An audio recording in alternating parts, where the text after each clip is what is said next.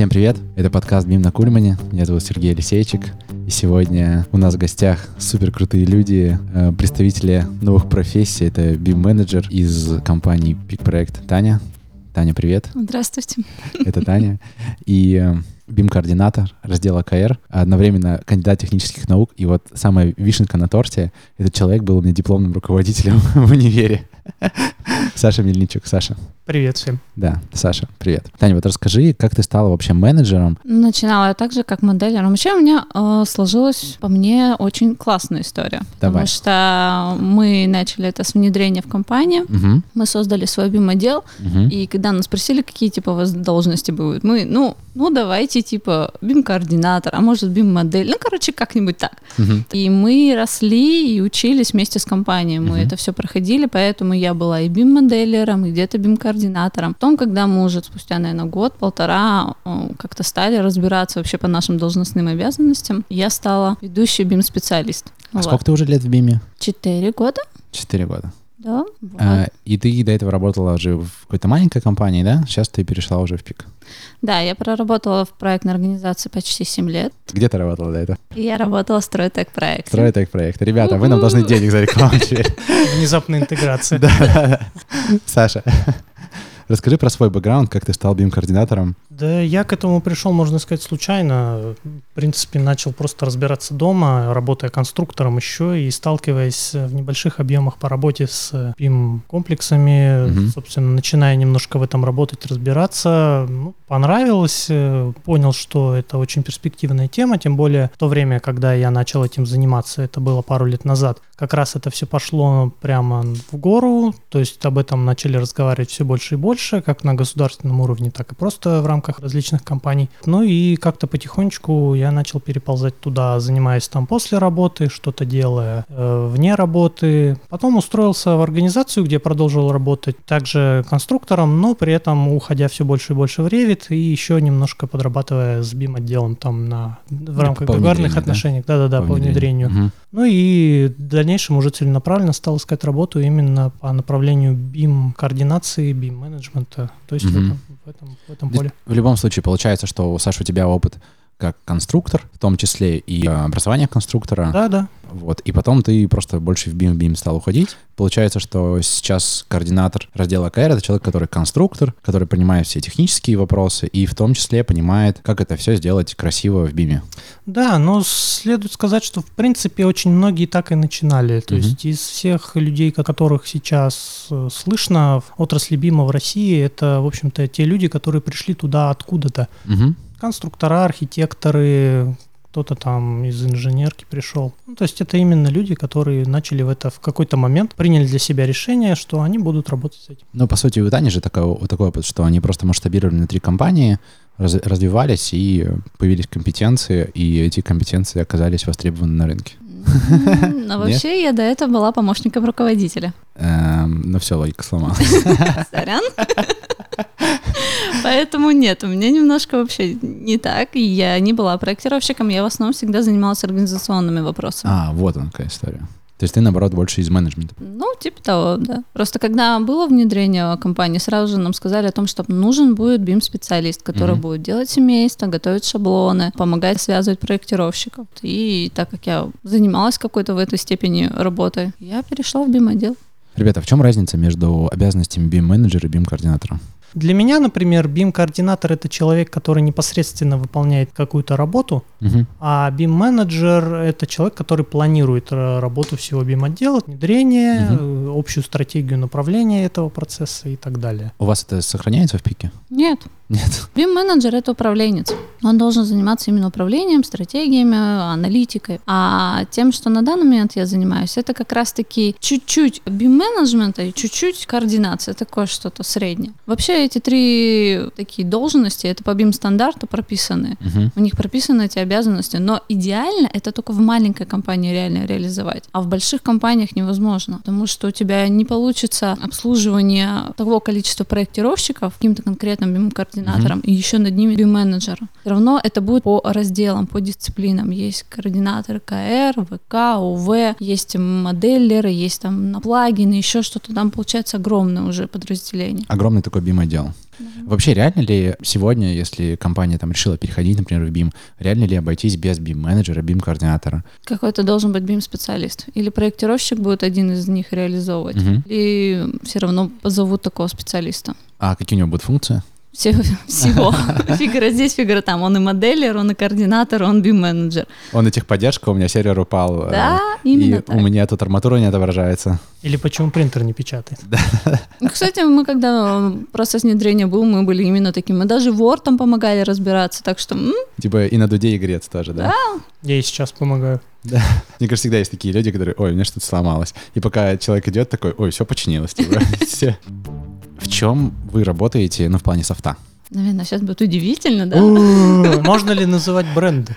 А что такого? У нас, типа, некоммерческий подкаст, но мы можем называть. Мы работаем в Revit. А, ну, еще используется Nevis. То есть, в принципе, весь пик строит свою инфраструктуру на Автодеске? Да. На Autodesk и Google сервисах. Google? А, да. Прикольно. Я еще пытаюсь использовать в своей работе Visual Studio. Ага. Это небольшие плагины на C. В целом, да, это перекос именно в сторону автодескских продуктов, но здесь не только Revit, здесь и Civil, здесь и... Infraworks ну, авто, автокад, понятно. Да, ну, ну, не будем, конечно, их хвалить, хотя их есть на самом деле за что хвалить, потому что они реально делают целую инфраструктуру. Ну, там в рекэпе можно отснять, да, например, там доработать в Revit, построил в Civil, там перекинул все в Nevis, и потом в итоге в Infraworks, и вот у тебя классная, да, там модель готовая. Ну, реально классный продукт. И, по сути, ну, каких-то аналогов, да, там сейчас особенно от отечественного софта там нету, хотя там все пытаются в эту сторону двигать. Вообще, ваше мнение, возможно ли, что когда-нибудь появится какой-то аналог, и какая-то компания скажет, блин, круто, а мы сейчас вот там, типа, не на Autodesk, а на каком-нибудь другом будем строить? Или, может быть, уже что есть какая-то альтернатива Autodesk? Альтернатив Autodesk на самом деле достаточно. Autodesk, он просто очень широко идет во все направления. Но если мы возьмем, например, тот же КР, есть Tekla, которая угу. очень хороша в своей области. Это э, лучше, чем применительно к стали в основном все-таки, хотя там и по железобетону очень неплохие вещи есть, наработки которых в Autodesk э, в Revit очень не хватает. А это... Advanced Steel не закрывает? Advanced Steel закрывает частично, но Advanced Steel выдает все-таки двухмерные чертежи по большому счету. Но угу. не только, но прежде всего он ориентирован как продукт, базирующийся на автокаде. Угу. Вот, э, если мы будем говорить про архитектуру, это всем известный архикад, который на рынке очень давно, который развивается, кто бы что ни говорил. Ну и та, точно та же Ренга, которая пытается и что-то у нее получается, что-то нет, но... Но она пытается. Она пытается, да. И на самом деле мое мнение такое, что конкурент, конкурент обязательно появится, э, и он очень необходим, потому что Autodesk в своих продуктах несколько затормозился. Давайте нет, он зажрался. Честно скажем. То есть некоторые функции они не обновляют годами, и очень не хватает, опять же, многого. Слушай, ну я слышал такую историю про Теклу тоже, о том, что у ребят возникает какой-то вопрос, и они лезут на форум, как решить этот вопрос, и находят форум там, 2000, за 2008-2009 год, где говорят, да, открой там C и допиши вот такую-то строчку, типа, и у тебя решится. И такие, что? 10 лет не решили эту проблему, почему?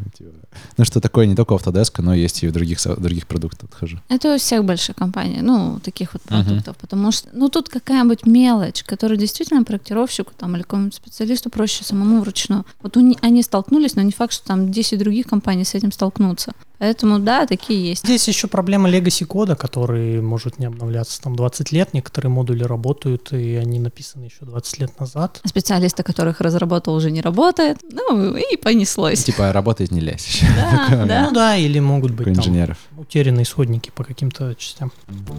Про особенности работы. Пик все-таки, ну, такой федеральный уровень уже. Начинали вы с маленьких компаний, что Саша, что Таня. В чем вообще различие работы ну, для меня это очень ощутимо. В чем? В решении вопросов, договоренности. Например, давай сразу Решение прям вопросов. Бомби прям по факту. нам надо принять какой-то шрифт единый. У нас не было там прописано стандарта, все, мы договорились, мы везде ну, в маленькой компании, мы договорились, у нас будет такой-то шрифт, мы его везде в шаблонах сделали, всем проектировщикам сказали, все, здесь в пике у нас есть стандарты, мы смотрим по стандарту, там один шрифт, в шаблоне другой шрифт, а в документе в третий шрифт, и ты начинаешь пытаться разобраться, какой шрифт правильный, Мгм. потому что там куратор говорит, что нет, такой-то шрифт, и ссылается на другой документ, и ты не можешь найти вот этот вот. Первоисточник. Да, так, по каждому вопросу. Получается, принятие решений, оно более затруднено за счет того, что вот... Огромная компания, кучу согласовывающих лиц. Ну, вообще, это реально продраться сквозь такие эти? Или Да, могу Да-да. сказать, что да. Таня загорелась просто? Пик, держись. Ну, просто у меня было несколько ситуаций, которые я реально там мучила, долбила, долбила людей, доходила там до десятых людей, и этот вопрос решался. Для меня в первую очередь круто то, что ввиду того, что достаточно много людей, э, это постоянные какие-то задачи, которые выходят за рамки твоего опыта, и, соответственно, есть к чему стремиться, есть Мгм. к кому стремиться, есть с кем обсуждать. И в целом, так как компания большая, там цели возникают такие, которые в маленьких компаниях просто существовать не могут в силу того, что ну, Тот размер случай, другой. тот случай, когда количество переходит в качество. Ну да, да, да. То есть, наверное, вот это вот. У меня такого нет. У меня, наверное, больше с точностью наоборот. То у меня нет таких, э, за счет количества, нет таких вопросов, которые как бы за грани того, что я проходила. Все, что я уже прошла, здесь еще процесс проходит. И для меня нету такого, как бы я, ребята, я это уже знаю, нас же это ждет вот это, вот это, вот это. Но нет, мы будем все это проходить. Мы столкнемся с этим, мы столкнемся с этим. В этом плане, я считаю, Стройтек проект очень круто реализовался, то они изначально поняли, что они хотят, какую модель они хотят и что Мгм. они хотят в ней. Пик сложился история тем, что они сначала типа сказали, так, все, ребята, внедряем, потом получили какие-то данные, такие, эй, не, нас не устраивает, давайте переделаем, мы хотим вот по-другому. Мгм. И обратно откатываемся, решаем, переделываем, переделываем, потом получают опять, блин, опять не то, какая-то фигня. И вот, с такими итерациями идет поиск. да, того, что они хотят. Ну, на самом деле здесь стоит оговориться, что Стройтек это достаточно уникальный пример, когда Да, это вот мы выяснили с внедрение, оно прошло очень успешно, потому что есть куча-куча маленьких компаний, Мгм. которые пытались и по пути Стройтека, и по пути там пик проекта, ну, просто не дошли, потому Мгм. что не хватило, не знаю, задора, не хватило специалистов, не Денег. хватило, может быть, каких-то пониманий результата или целей, для чего это нужно. Но если вот касаться внедрения, да, то я знаю, что ПИК частенько привлекает евангелистов того же Ревит, Александр Зуев, Александр Попов. Попов, да. Я так понимаю, что эти люди, которые как бы выстраивали, да, там все эти вещи. Ну да, это есть. За каждым таким человеком стоит команда людей, которые, может быть, не настолько на слуху, но они точно так же, Мгм. в общем-то, обеспечивают вот это все внедрение. То есть евангелисты евангелистами, это, безусловно, хорошо. Не только они. Ну, в том числе вы та самая команда, которая все это масштабирует. Ну да, хотелось бы думать. Ну, ребята так очень скромно, так, ну, может быть, но вообще образование BIM-координатор, да, и BIM-менеджер. Я знаю, что вот сейчас в универе в УРФУ открылась кафедра, ну, направление информационного моделирования для магистров. В Питере, да, Высоцкий есть человек, который все это двигает. Наверное, кто-то в Москве есть. Таких мест, да, где можно получить именно высшее профессиональное образование, ну, там по, по пальцам одной руки можно пересчитать. Ваше мнение, есть ли смысл туда идти? Может быть, вы знакомы с какими-то программами? Может быть, вы преподаете тоже в УРФУ? Саша? Вопрос не четко сформулирован сразу, Таня такая, так, так, не по смарте. Про поговорить это к Саше. Нет, а вот по поводу обучения. А, обучение. Как э, человек, который Да. обучал людей. Ну, я в УРФУ не преподаю, конечно, но в том же Питере, например, тот же Высоцкий, он же точно так же преподает в СПБ ГСУ, ГАСУ, по-моему. Не, ну может у них там прям да. целое направление, Да, там и у них там прям целый город сделан. Да, в политехе, наверное, да. Вот. В целом там программы эти существуют уже достаточно продолжительное время. То есть он там учит довольно давно. Это не то, что сейчас возникло. И- То есть эти программы существуют. Стоит ли туда идти? Ну, в чем, собственно, разница между там вопросом, стоит ли идти, например, там в конструктор? Если человеку это близко, то, конечно, стоит идти в любом случае. Такой завершающий уже блок. Ребята, вот с высоты вашего опыта, именно опыта по БИМу, опыта по ВИМу, я не знаю, там, опыта профессионального. Как сделать так, чтобы весь этот БИМ, чтобы он полетел, чтобы было все хорошо и круто? Какие вы советы можете дать, Таня? Одно могу точно сказать. В маленькой компании внедрение проходит легче. В большой компании это сложнее. Изначально компания должна понимать, э, что она хочет получить. Какой результат, какую модель и для чего. Если она изначально это поймет, ей будет проще выстраивать в принципе работу. Также необходимы именно специалисты, которые уже работали с этим. Мгм. Круто, да, конечно, что если там, вот как у нас сложился стройтек проект, что вместе будем расти. Но сейчас это уже не будет актуально, потому что большое количество людей, проектировщиков, которые уже работают с Revit, там, с информационными моделями, и они уже там нахватались опыта, поэтому они будут типа качать свою линию, что А, нет, типа так вот типа, да-да-да, правильнее так нужно делать.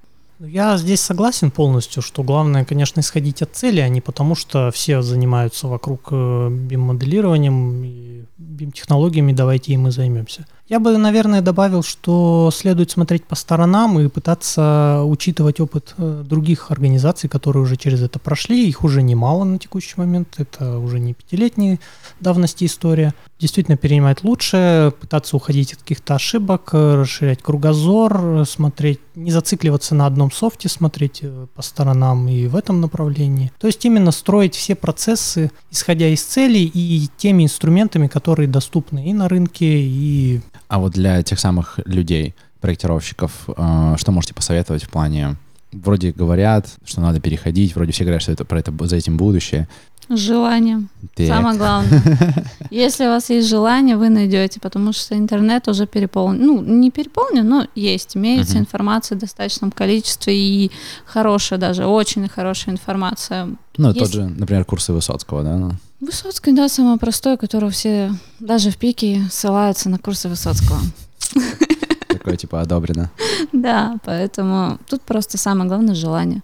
Ну, еще добавлю, наверное, нужно держать все-таки, что называется, нос по ветру. То есть Мгм. нужно понимать, э, куда вообще рынок этот движется и к чему он приходит. Потому что, на мой взгляд, э, профессия BIM-менеджера и BIM-координатора в будущем, возможно, трансформируется во что-то более другое. Сейчас очень много говорят про программирование, про генеративный дизайн, про вот это вот все. И поэтому здесь нужно просто держать это в голове и оперативно переключаться на новые веяния. И Я полностью согласен. Мы вот так с Таней одновременно кивнули, когда Саша сказал про то, что изменится в будущем. Потому что, по сути, ну вот в моем понимании, BIM-менеджер — это отчасти функции ГИПа, ну типа ГИП, который в том числе разбирается в BIM, да, он еще и может выстраивать методологию. Да-да, просто, опять же, у меня сложилось такое впечатление, что BIM — это еще один скажем так, процесс в организации. Мгм. То есть это не просто инструмент для представления той или иной информации, которым являются те же чертежи. В любом случае чертежи тоже инструмент предоставления информации. Но здесь это некий процесс от проектирования до эксплуатации. Соответственно, он охватывает очень много э, шагов и очень большой э, объем подпроцессов, скажем так. А Вот в пике а, информационные модели используются в эксплуатации? Нет, Насколько я знаю, нет. То есть когда-то в будущем, возможно, а настройки? нет. Поэтому говорю, что стройтек проект до этого уже дошел. А, то они испол- прошли это, Да, да. они это прошли, а здесь к есть там, этому э, только идет. То есть там реально модель используется в эксплуатации, передается? Ну, в эксплуатацию еще нет, там просто был вопрос, ну, я когда уже уходила, был Мгм. вопрос из серии того, что как дальше эту модель эксплуатировать, куда ее, чего, зачем, почему. Ничего Вот. себе. Говорю, изначально была классная задача Мгм. того, что мы должны получить не, про, не чертеж, Мгм. а мы должны получить модель. Мгм. И мы все для этого делали. Вот сейчас я пытаюсь в пике проектировщикам донести о том, что вы выдаете не чертежи, вы должны выдать модель. Но при этом происходит некий конфликт, потому что у нас есть определенные ГОСТы, которые регл- регламентируют тоже оформление чертежей. И, соответственно, мы должны выдавать и чертежи, и модель, и как привести одно к другому, состыковать эти, эти две сущности, которые, в общем-то, достаточно разные по своей природе. Э, Насчет этого тоже достаточно, довольно много вопросов. Да, вот про ГОСТы хотел рассказать такую историю, тоже хочется сказать? Нет, я хочу сказать о том, что в пике в этом плане сделаны э, решения лучше. Они сделали свой стандарт Мгм. в серии того, что, допустим, та же самая спецификация, не обязательно, чтобы у нее строчка была 8 А я хотел миллиметров. про нее рассказать, кстати, да, как раз таки.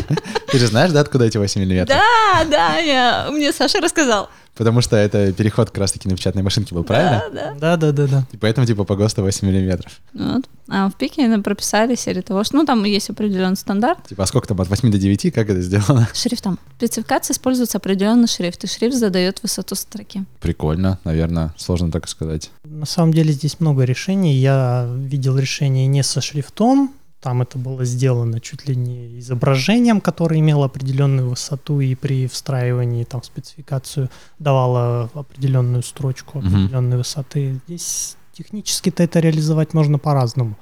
Тут, конечно, еще вопрос, насколько тот же стандарт пика противоречит, не противоречит ГОСТ, и кто из них будет в приоритете. Нет, они его согласовали. Эту историю я уже проанализировала, узнала, спросила. Это согласовано. То, что вот у них идет документация. Ну, а, согласование идет, во-первых, есть у нас стадия R, стадия P. Стадия P все равно преобладает 87 постановление. Стадия R полностью идет уже по стандарту пика.